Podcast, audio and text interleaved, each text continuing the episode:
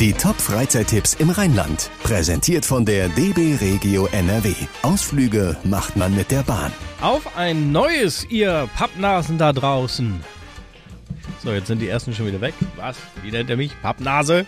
Klicke ich nicht. Hör ich mir nicht an. So. Nein, es ist doch, es ist doch lieb gemeint. Es ist überhaupt nicht böse gemeint, wenn ich euch Pappnase nenne. Wir äh, sind doch immer noch im Karneval. Das war in der letzten Podcast-Ausgabe so und das setzt sich in dieser Ausgabe äh, des Podcasts rund um die Top-Freizeittipps im Rheinland fort. Wir nähern uns nämlich dem Höhepunkt der diesjährigen Session mit der Weiberfastnacht am 8. Februar und dem Rosenmontag am 12. Februar. Und bevor wir hier die eine oder andere Karnevalshochburg besuchen, bekommt ihr ein kleines Karnevals-ABC so an die Hand, habe ich mir gedacht. So zum Warmwerden und speziell natürlich für alle, die zum ersten Mal den rheinischen Karneval mitfeiern. Davon gibt es nämlich eine Menge. Also alle eingefleischten Karnevalisten, äh, die erfahren jetzt erstmal nichts Neues. Aber wer so noch relativ frisch oder ganz neu im Karneval unterwegs ist, äh, für den äh, könnte das ganz interessant und auch neu sein. Mein Name ist Sven Javorek.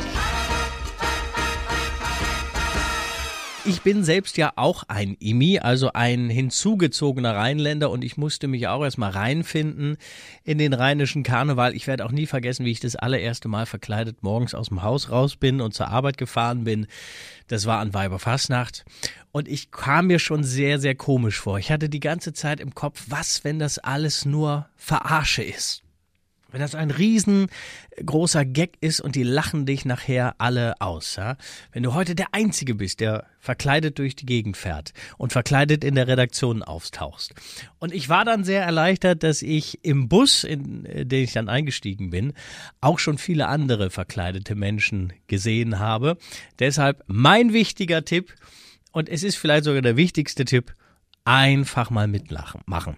Ja, mitmachen, mit lachen, sich treiben lassen, keine Gedanken machen und dann kommt man da eigentlich relativ schnell rein in die Feierei und ihr werdet dann hier und da Begriffe aufschnappen, die euch vielleicht noch nichts sagen. Deshalb eine kleine Begriffskunde. Alaf oder Helau, ne, das ist ja oft gestellte Frage. Was sagt man denn bei euch eigentlich? Alaf oder Helau? Also besonders wichtig, ist natürlich der Narrenruf, da kann man viel mit kaputt machen. Je nach Stadt und Region gibt's unterschiedliche Narrenrufe, aber hier so bei uns im Kölschen Raum gilt eigentlich das Alaf. Ja, und wenn ihr dann im Düsseldorfer Raum seid, solltet ihr eher das Helau benutzen. Ja, ansonsten keine Ahnung, gibt's wahrscheinlich irgendwie einen auf dem Deckel. Es gibt natürlich noch zahlreiche weitere Narrenrufe bei uns in Nordrhein-Westfalen. Das kann äh, von Region äh, zu Region oder von Dorf zu Dorf auch schon mal noch mal was ganz anderes sein. Aber grundsätzlich müsst ihr euch merken, Düsseldorfer Raum, Helau, Kölner Raum, also auch Bonn, Alaf. Bützje ist auch so ein Begriff, taucht immer auf, sehr gerne verteilt an den tollen Tagen und zwar an äh, Freunde, an gute Bekannte. Äh, wundert euch nicht, wenn ihr einen Orden überreicht bekommt. Auch da sieht das Protokoll ein Bützje vor. Das ist ähm, in einem gewissen Rahmen an den tollen Tagen auch akzeptiert und es ist der kleine Knutscher, das kleine Küsschen, ja, auf der Wange oder sowas, ja. Also Bützje, habt ihr das also auch schon mal gehört. Kamelle und Strüssia, das ist auch so. Also Kamelle waren früher einmal gute alte Bonbons. Äh, die sind während des Rosenmontagszuges geworfen worden. Heute äh, gibt's da so Vielfalt, so viele andere Sachen. Kaustangen. Tafeln Schokolade werden geworfen. Eiskonfekt wird geworfen. Äh, Weingummi natürlich. Und wer Kamelle ruft, der will also nichts anderes als was Süßes haben. Also ihr seid bei einem der zahlreichen Züge im Rheinland dabei, steht am Straßenrand der Zuchtkütt und ihr ruft Kamelle, dann heißt das, gebt mir bitte was Süßes. Und wer Strüsschen ruft, der möchte weniger was Süßes, sondern der möchte lieber äh, eine Tulpe haben oder eine Nelke, ja, also irgendwas Blumeliges. Auch das wird nicht so weit verbreitet, aber auch oft von den Mottowagen runtergeworfen. Und als Belohnung, und da schließt sich der Kreis, wird denn oft ein Bützje an den Werfer verteilt. Ne? So, ansonsten äh, feiern wir im Rheinland Karneval und keinen Fasching. Und der Weiberfassnacht oder die Weiberfassnacht, die kennzeichnet den Start des Straßenkarnevals. Also ab 11.11. .11. beginnt so der, die, die Session natürlich und der Sitzungskarneval. Ähm, natürlich wird da auch in den Kneipen gefeiert, da werden dann auch die Prinzenpaare und so proklamiert, also gewissermaßen ins Amt gehoben. Und ab Weiberfastnacht beginnt dann eigentlich so der Straßenkarneval.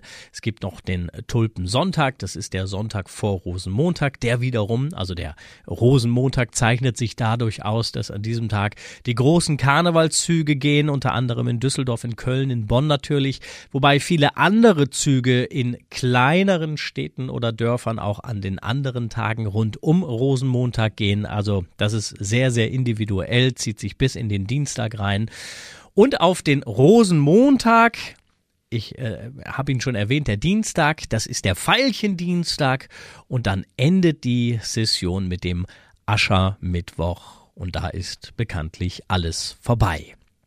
Das jetzt mal ein rudimentäres Karnevalsanfängerwissen für alle, die diesmal zum ersten Mal dabei sind. Und wenn ihr denkt, Karneval ist eine Spaßveranstaltung, nein, das ist eine ernste Sache. Äh, unser Rheinland-Reporter Nico Jansen zeigt euch das anhand von drei Geschichten aus den 60er Jahren. 1960 zum Beispiel, da sagt die Tradition, dass der damalige Prinz seine Bonner abgewiesen hat, weil sie eine Serviererin war. Und zwar soll er gesagt haben, sie sei nicht standesgemäß. Das ist bis heute nicht bewiesen, ein Gerücht, aber hat damals ganz schön für Wirbel in Bonn gesorgt. Genauso 1961, da haben sich einige ganz stolze Karnevalisten aufgeregt, weil es wohl ein Lied gab, das auf die Melodie von O Tannenbaum gedichtet war. Letzte kuriose Geschichte wohl aus dem Jahr 1967. Damals gab es Probleme mit der Proklamation. Bonner Brigitte kam nämlich nicht aus Bonn, kam auch nicht aus Deutschland, sondern aus Salzburg. Und da hat jeder Bonner Bürgermeister doch tatsächlich gesagt, die proklamiere ich nicht. Die Proklamation fand trotzdem statt. Es hat dann der damalige Landtagspräsident John van Nees Ziegler gemacht. Das Ganze war aber eine sehr peinliche und blamable Geschichte für Bonn. So, habt ihr vorhin aufgepasst, als ich euch die wichtigsten Karnevalsbegriffe erläutert habe? Was hatte ich da gesagt? Kamelle und Strüssia, ne? Also Süßigkeiten und Blümchen. Das bringt mich zu meinem Kollegen Dominik Becker. Den hört ihr immer sonntags neu im Podcast Kölsch und Jod. Da geht es um Karneval, es geht da um Brauchtum und jeden Sonntag gibt es eine neue Folge. Und diesmal hat er zwei Händler zu Gast, die das komplette Rheinland versorgen mit Kamelle und Strüssia. Und damit machen sie natürlich viele tausende Jecke, die am Zugweg stehen, glücklich. Die beliefern Köln, äh, Bonn, das Bergische Land. Die sind im Aachener Raum unterwegs. Äh, sogar bis nach Düsseldorf und nach Mainz äh, beliefern die beiden die ganzen Karnevalsgesellschaften. das ist der Blumengroßhändler Günther Ebert äh, ein, ein Karnevalszug ohne Kamelle und Strüsschen, sagt er, egal wie groß oder wie klein der Zug ist, das ist unvorstellbar für ihn. Das wäre kein Karnevalszug. Das wäre irgendeine Parade. Gerade in den kleinen Fädelszügen, da kennt man ja auch den ein oder anderen. Da ist vielleicht äh, die erste Liebe oder der Oma oder der Tant oder der Mutter vom Freund oder wer auch immer.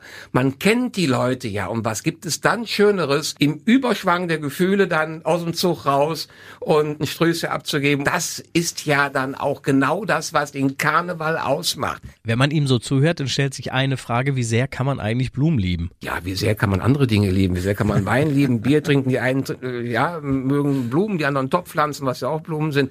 Ja, also ich find's immer toll. Bei mir stehen immer Blumen auch zu Hause. Ne? Ah, um eben dann kommen wieder neue Sorten rein, andere Farben, dann probierst du was aus. Aber es kommen auch Blumen, die man gar nicht mehr verkaufen kann, wo ich dann sage, komm, freitags, nimm sie mit nach Hause, bis Montag sind die noch schön, ist zu schade zum Kippen. Ich erfreue mich dann eben an diesem ganz späten Reifestadium. Dirk Schwadorf, der hat's weniger mit Strüsschen. Er gehört eher zur Kamelle-Fraktion. Tonnenweise Kamelle verlassen Dirks Hallen vor den Zügen. Ob er überhaupt noch Jeck auf Schokolade und auf Waffeln und Gummibärchen ist, wollten wir von ihm wissen. Also ich kann das Zeug noch sehen. Das ist ja gutes Zeug an der Stelle, sei es gesagt. Aber ich esse, das ist wirklich ja oft so derjenige, der mit diesen Produkten im Zusammenhang steht. Wir haben ja unterjährig auch sehr viel mit Süßwaren zu tun. Ich sehe das. Ich esse auch hin und wieder was, aber ich esse es sehr begrenzt, weil es einfach immer da ist. Man muss sich das vorstellen immer vollen Zugriff auf tonnenweise, ob das jetzt Schokolade ist, Fruchtgummi, Waffeln, es ist halt immer da und von daher, ich sehe es halt nicht mehr. Ne? Das ist halt bei jedem gleich. Ne? Also Dirk und Günther oder wie wir sie auch nennen, Kamelle und Strüssia. Wenn ihr mehr über die beiden erfahren wollt, dann klickt euch gerne mal rein bei Kölsch und Jod, der Podcast rund um Karneval und Brauchtum. Jeden Sonntag gibt es eine neue Folge bei Spotify und Co. Die karnevalistischen Top-Freizeittipps sind hier der Podcast. Teil 2 und jetzt ab nach Aachen, wo man äh, irgendwie so komisch spricht. Leif Öscher, Leif Öscher, Junge in Metscherer, Alaf zusammen. Das war Ex-NRW-Ministerpräsident Armin Laschet. Warum Aachen? Erstens, Aachen ist sowieso immer eine Reise wert. Zweitens, Aachen im Karneval, das ist traditionell eine Familienangelegenheit. Es ist tatsächlich so, dass der Kinderkarneval da eine große Rolle spielt und da sei euch besonders der Tulpensonntag ans Herz gelegt. Da ziehen dann weit über 100 verschiedene Gruppen durch die Stadt beim großen Kinderkostümumzug.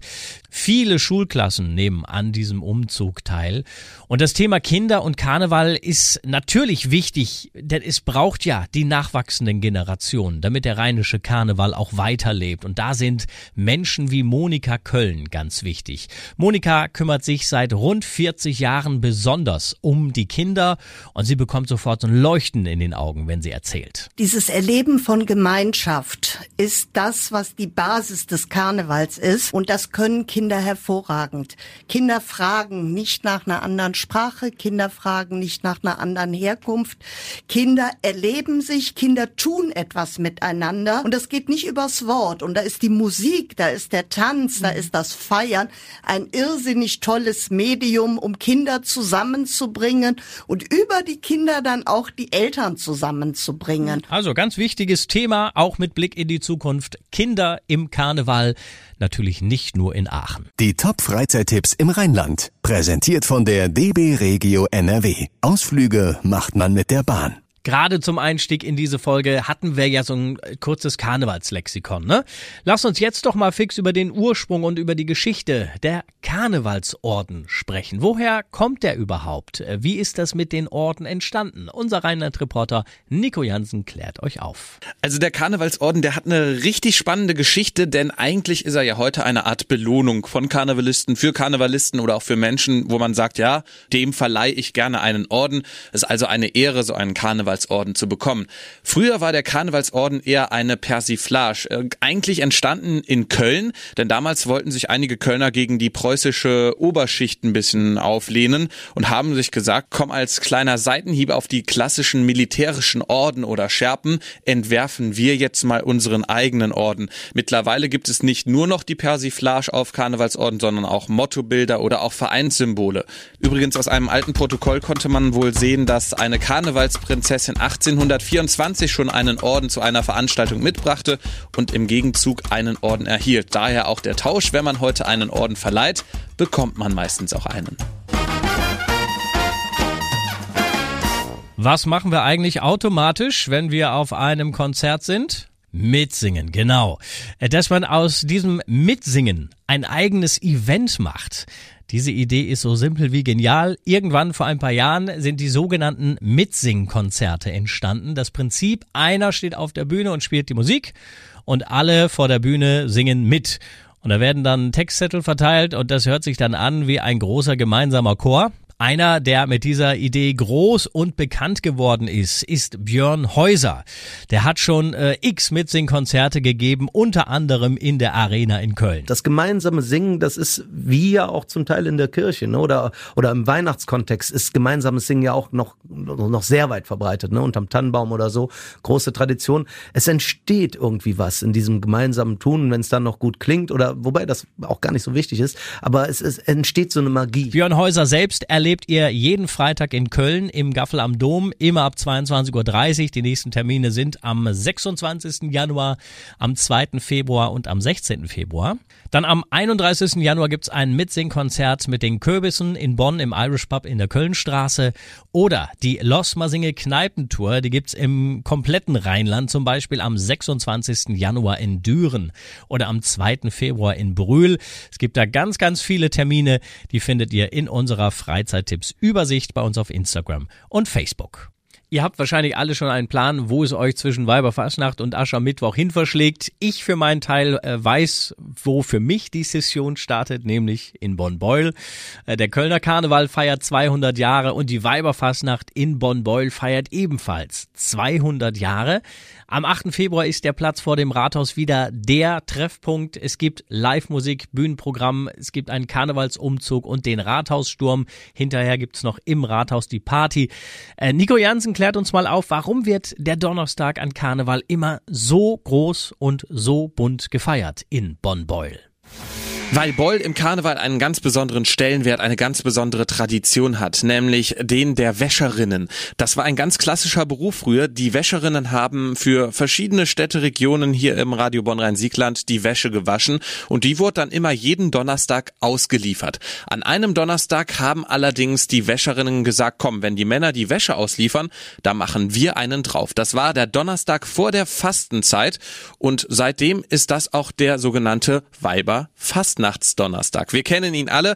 1957 erstürmten übrigens alle Damenkomitees Bolz zum ersten Mal das Rathaus und seit 58 ist dann natürlich auch ihre Lieblichkeit, die Wäscherprinzessin, als Anführerin dabei. Das hat mir Erna Neubauer erklärt. Sie ist die Karnevalsexpertin Nummer eins in Beul. Die trägt eine weiße Spitze und, und ein, ein blaues Unterkleid und ein blaues Samtjäckchen und vor allen Dingen auch ein Häubchen aus Spitze auf dem Kopf.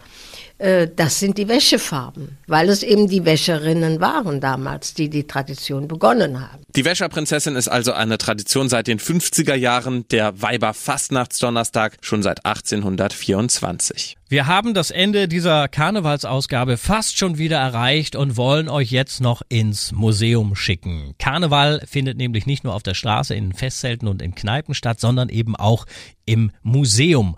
Und besonders wenn ihr keine gebürtigen Rheinländer seid, könnte das für euch mal interessant sein, was zur Entstehung und zur Entwicklungsgeschichte des rheinischen Karnevals zu erfahren. Es gibt bei uns mehrere Museen in Düren, Lendersdorf zum Beispiel, das Kulturhistorische Karnevalsmuseum oder das Fastnacht Museum Teufelsturm in Niederzier.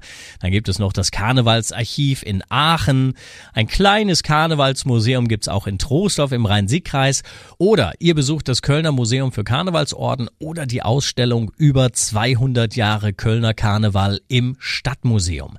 Den Präsidenten des Kölner Festkomitees, Christoph Kuckelkorn, den könnt ihr nachts um drei wecken. Der könnte euch aus dem Stand Geschichten erzählen. Der ist kein beliebiges Fest, kein Event, sondern er ist tief in unserer DNA, in unserem Brauch Brauchtum, in unserem Kulturgut auch verankert. Die Nationalsozialisten haben 1938 beschlossen, Männer in Frauengewändern geht gar nicht. Also schon alleine, dass der Karneval 200 Jahre alt geworden ist, ist ja wirklich schon grandios. Aber diese Ausstellung spiegelt dies einfach auch wieder. Wirklich, sie ist bunt, sie ist informativ. Was ist Karneval eigentlich gewesen? Ne? Nicht das, was wir heute daraus machen, zum größten Teil, sondern der Ursprung des Karnevals hier erklärt zu bekommen. Eine Zeitreise durch 200 Jahre Kölner Karneval. Viel Spaß im Stadtmuseum. Und natürlich jetzt von mir an dieser Stelle. Viel Spaß im Karneval, ganz egal, wo im Rheinland ihr feiert. Mein Name ist Sven Jaworek. Danke fürs Reinhören und tschüss bis zur nächsten Ausgabe der Top Freizeittipps. Die Top Freizeittipps im Rheinland. Präsentiert von der DB Regio NRW. Ausflüge macht man mit der Bahn.